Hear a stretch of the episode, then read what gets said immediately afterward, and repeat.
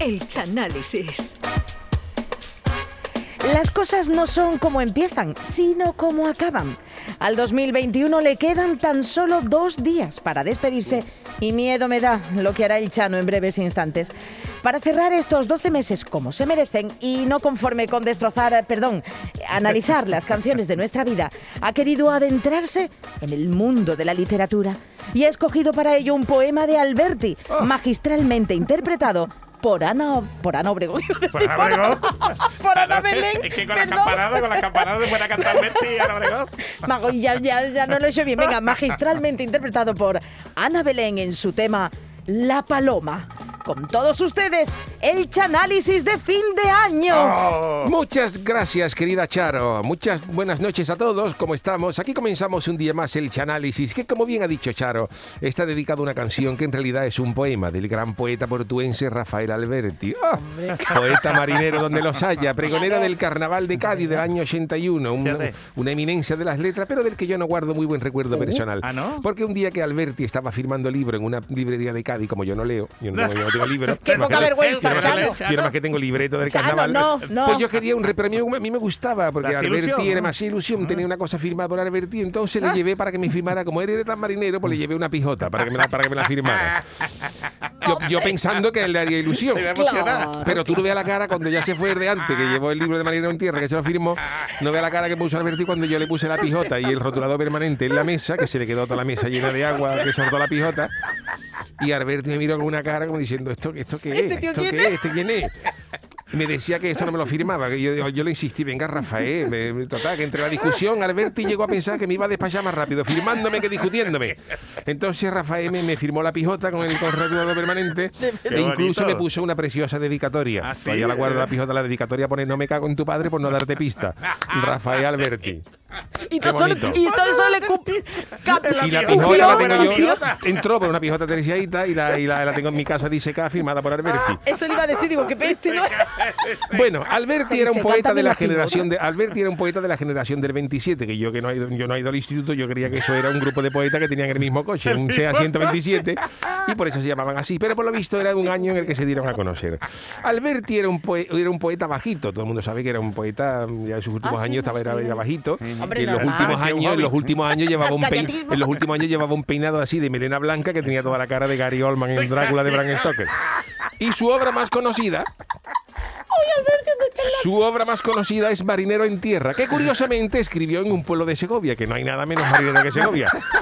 Pero Rafael estuvo allí porque estaba recuperándose de una dolencia. Ah. Y dicen también que en el año 28 Rafael Alberti se encontraba viendo la final de la Copa del Rey entre el Barcelona y la Real Sociedad, donde el portero de aquel entonces del Barcelona, Fran Platzko, tuvo una actuación tan buena que incluso Alberti le escribió un poema. Le escribió un poema al portero, sí. La Oda a Platko se llama. Menos mal que Alberti no se llegó al Carranza porque si llega a ver al portero del Cádiz, como mucho le hubiera hecho algún cuplé. Pero bueno, vamos al turrón. Hoy analizamos un poema de Rafael Alberti titulado La Paloma, que es complicado, lo digo ya, encontrar en toda la literatura mundial un animal más torpe que este. La letra es de Rafael Alberti y la música es de un compositor argentino que se llama Alberto Guasvino, Guastavino, que la compuso en el año 48 y la escuchamos en la voz de Ana Belén. He escogido esta versión porque a pesar de que hay otra de Serrat, si ya No, Serrat no, después no, de no. analizarme Eso, tu nombre me sabe a hierba, al día siguiente digo que dejaba los escenarios, ver, si que- le analizo esta mañana es capaz de anunciar que se mete a Moje Cartujo y a la venta del nabo la gira de despedida. Y me daba cosa de hacerle eso a Serrat. Muy Pero bien, no perdamos más bien. tiempo y comencemos el análisis de La Paloma de Rafael Alberti en la maravillosa voz de Ana Belén. Se equivocó la paloma, se equivocaba. Por ir al norte fue al sur, creyó que el trigo era agua, se equivocaba. En este primer verso ya podemos observar desde la primera letra el carajotismo de la paloma. Ya digo que resulta complicado encontrar un animal más carajote que este, porque desde el mismo principio de la canción, Ana Belén ya está diciendo que la paloma se equivoca más que Belén Esteban en cifra y letra. El primer verso dice que la paloma por ir al norte fue al sur. Por ir al norte fue al sur. Vamos, que el animal está como para trabajar de camionero. Que a esta, a esta paloma le, encargan que lleve un trailer a San Sebastián y se cuela en Chipiona. Menos mal que no estamos hablando de una paloma mensajera, pero claro, a la paloma le dan un mensaje y se la lleva el enemigo. Un desastre de bicho por completo, un desastre de bicho. Pero bueno, esto de la desorientación de la paloma todavía podría ser un mal menor y arreglarse poniéndole un GPS a la paloma. Pero es que hay más, es que hay más, porque es un auténtico milagro que la paloma sobreviva siquiera esta primera estrofa, porque luego dice que creyó que el trigo era agua. O sea que cuando la paloma tenía sed, en vez de beberse un vaso de agua, se metía entre pecho y espalda medio kilo de trigo, que eso es un milagro que el bicho no muriera engollipado, porque fíjate tú, sediento y medio kilo de trigo. Pero aquí no acaban las desdichas de la referida paloma. Seguimos con la canción. Creyó que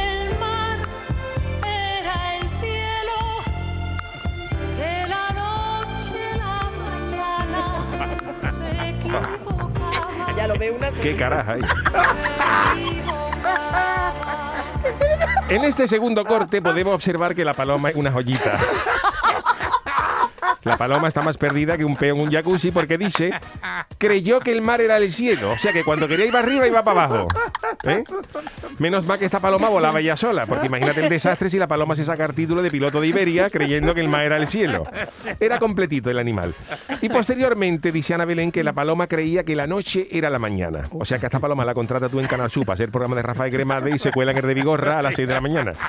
Y no vea el descontrol luego de recursos humanos con el palomo, el palomo protestando de que no le vienen horas de nocturnidad en la nómina y recursos humanos diciendo si es que tú haces turno de mañana, paloma, que tú confundes la, la noche con la mañana. En fin, un animal que esto es un, un absoluto desastre y seguimos con el desastre de este animal de, de Rafael Alberti. que las estrellas, Rocío, que la calor, la nevada, se Otra vez. se equivocaba, que tu falda era tu blusa, ¿Tu falta era? tu casa, se equivocaba, se equivocaba. Se equivocaba, hija, se equivocaba. Se equivocaba, vaya animal. En este verso, de nuevo, seguimos viendo la ineptitud completa de la paloma. El bicho se cree que las estrellas eran Rocío. Vamos, que tú a este animal lo manda a comprar un disco de Estrella Morente y te trae uno de Rocío Jurado. Que por eso tampoco podía trabajar en ninguna tienda de música. Y para colmo del carajotismo, el animal cree que la caló era la nevada. O sea que tú te llevas esta paloma a un pollete de Écija en agosto con 47 grados y va y se pone una trenca. Ya te digo yo que es un auténtico milagro que la paloma llegara viva al final del poema porque no se puede ser más torpe. Luego dice que la, la paloma creyó que tu blusa era tu falda, que también el animal es como para ponerla a trabajar en la sesión de caballero del corte inglés, que tú le pidas a la paloma un traje de chaqueta cruzado gris marengo y te trae un traje de buzo. Un desastre de animal. Vamos, a esta paloma la ve Darwin y se tira por un barcón. Porque Darwin, Darwin ve a la paloma, escucha esto y Darwin dice, "Oh, esto, este, este ejemplar, extinción total, la especie esto no, no, no prospera.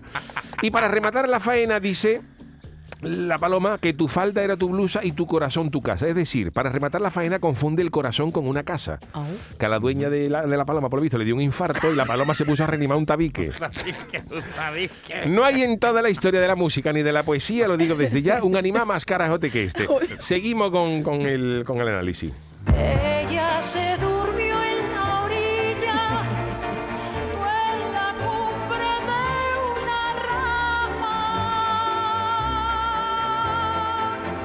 Ahora viene una música preciosa que vamos a escuchar porque es lo, lo- lo único que sale bien en la canción. Mira qué bonito. Oh, qué bonita. Música bonita. Y aquí Ana Belén descansa y, Un poquito. y le da un poquito de, le da un poquito a la paloma de respiro, diciendo recupérate un poquito. Yo no equivoqué allá la paloma con la cabeza, De verdad. Estaba loca. Ahora canta muy bien Ana, ¿eh? Ana canta para comérsela. Con la paloma, vamos. Mucha música veo yo Mucha ya, música. ¿eh? Bueno, vamos a comentar sobre la música porque aquí seguimos comprobando el descontrol de la paloma que dice ella se durmió en la orilla. O sea, cuando tienes, cuando tienes sueño, se echa a dormir en la orilla, que allí hay, ahí hay más humedad que en la lona de una lancha. Y yo no sé cómo ese bicho no ha cogido una pulmonía. Pero claro, de tanto tratar con la paloma, que esta tela de cogía, a la dueña también se le va el perolo y, em- y se acuesta en una rama en vez de en el picolín. Esto es lo que tiene tratar con bichos que no están bien de la cabeza, que yo de Ana Belén al primer síntoma de ida de mollera de la paloma, ventana ventana abierta, su bolsita de maíz para el viaje y hasta luego Mari Carmen porque si no acaba todo el mundo mal de la mollera en esta casa. Seguimos eh, analizando esta hermosa canción. Se equivocaba. Ana Belén sigue. Ella sigue.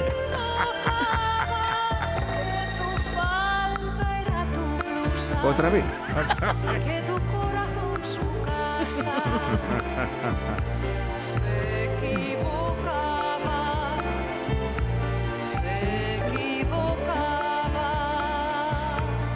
Aquí acaba ya la canción. Este final, ya respira Ana Belén. Que en las actuaciones en directo Ana Belén le ponía una anilla, le daba una colleja a la paloma y hasta luego. En este último verso es una repetición. Alberti sigue insistiendo en que la paloma se equivocaba más que Stevie Wonder jugando a los dardos. Pero que el animal no tenía remedio. La canción musicalmente es muy bonita, pero es una tragedia de las gordas tener una paloma y que te salga como esta. Y sobre todo a la canción y al poema, si incluso siendo de Alberti, yo le pongo la pega que sabemos que la paloma es carajota, pero no, sabe- no sabemos por qué. Eso es. No sabemos ¿Por por qué? qué. Entonces yo me he permitido meterme en el estudio de producción Scaletti, que me perdone Alberti Ah, Ana bien, Belén, bien, bien. y he rehecho esta canción para que se entienda mucho mejor qué es lo que le pasaba A a la paloma. A. Entonces esta es una, es una nueva versión de la paloma de Rafael Alberti, mezcla de Ana Belén y la aportación es mía de Miedo me DJ. da. Entonces mira, vamos a escuchar la canción que seguro que es que ya entendemos qué es lo que le pasaba a la paloma. Vale. Se equivocó la paloma, se equivocaba. Por las mañanas yo salgo con mis polluelos y desayuno todo lo que haya tirado en el suelo. Y el otro día estaba picando con tanta prisa que casi sin darme cuenta piqué una piedra de grifo. Se equivocaba. El morazo me fui pa' casa volando y en el pollete mi palomita estaba esperando. ¿De dónde viene que llevo aquí esperándote un rato? De la Plaza España, de echarle con a un gato. Se. ¿Y los niños dónde están? ¿Qué tanto tardan? Los niños han picado un tripi y están los cinco caídos de espalda. Pues ya te puedes volver allí de nuevo. Que cada uno de esos niños a tu mujer le ha costado un huevo. Volví de nuevo a la plaza y alguien gritó y yo tú qué dices.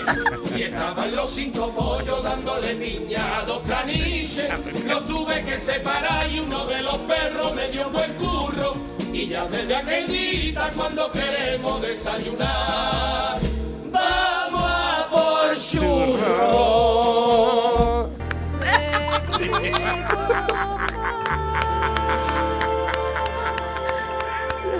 Yo creo que gana. Mucho. Yo creo que gana y sobre todo entendemos que es lo- el, el carajotismo de la paloma, ¿no? La paloma al, al picar, pues pica una piedra de grifa y ya se le va la, la perola del todo. Genial, genial el Así chanálisis. estaba la paloma que me confundía el cielo con el océano. Claro, ya tú te comes eso, ya tú ves a Popeye y te crees que es el hermano mayor de la Macarena. Ya es todo un delirio.